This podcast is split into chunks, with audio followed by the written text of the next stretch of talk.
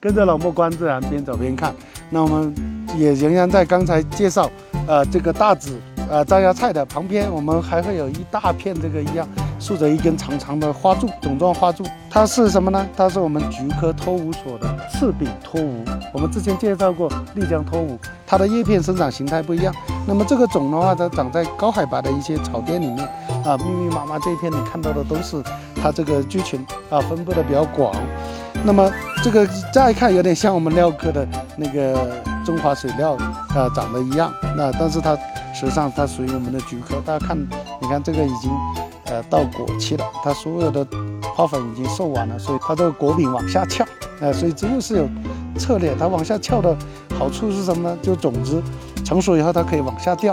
啊，第二个也防止我们强制造对种子的一种伤害。呃，大家看到。它的叶片是属于寄生叶啊，寄生叶基本上都在植物的基部长的啊。那么这个是它的一个呃非常长的一个花柱。那么在这里面形形成一个副种状的花序，但在这个里面形成的是头状花序。它每一个呃，我们有种苞片，还有种花冠，但里面呢已经看不清它的花的长什么样子了。那么等到呃屋后合适的时候，我们再来野外看看它花到底怎么样开放。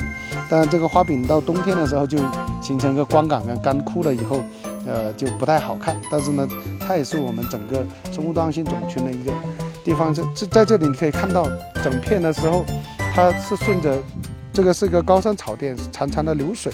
你可以看到它整个种子的传播实际上跟水是有很大的关系。但具体它怎么迁移、怎么扩散、怎么繁衍的，那么值得大家去深入的研究才可能回答这个问题。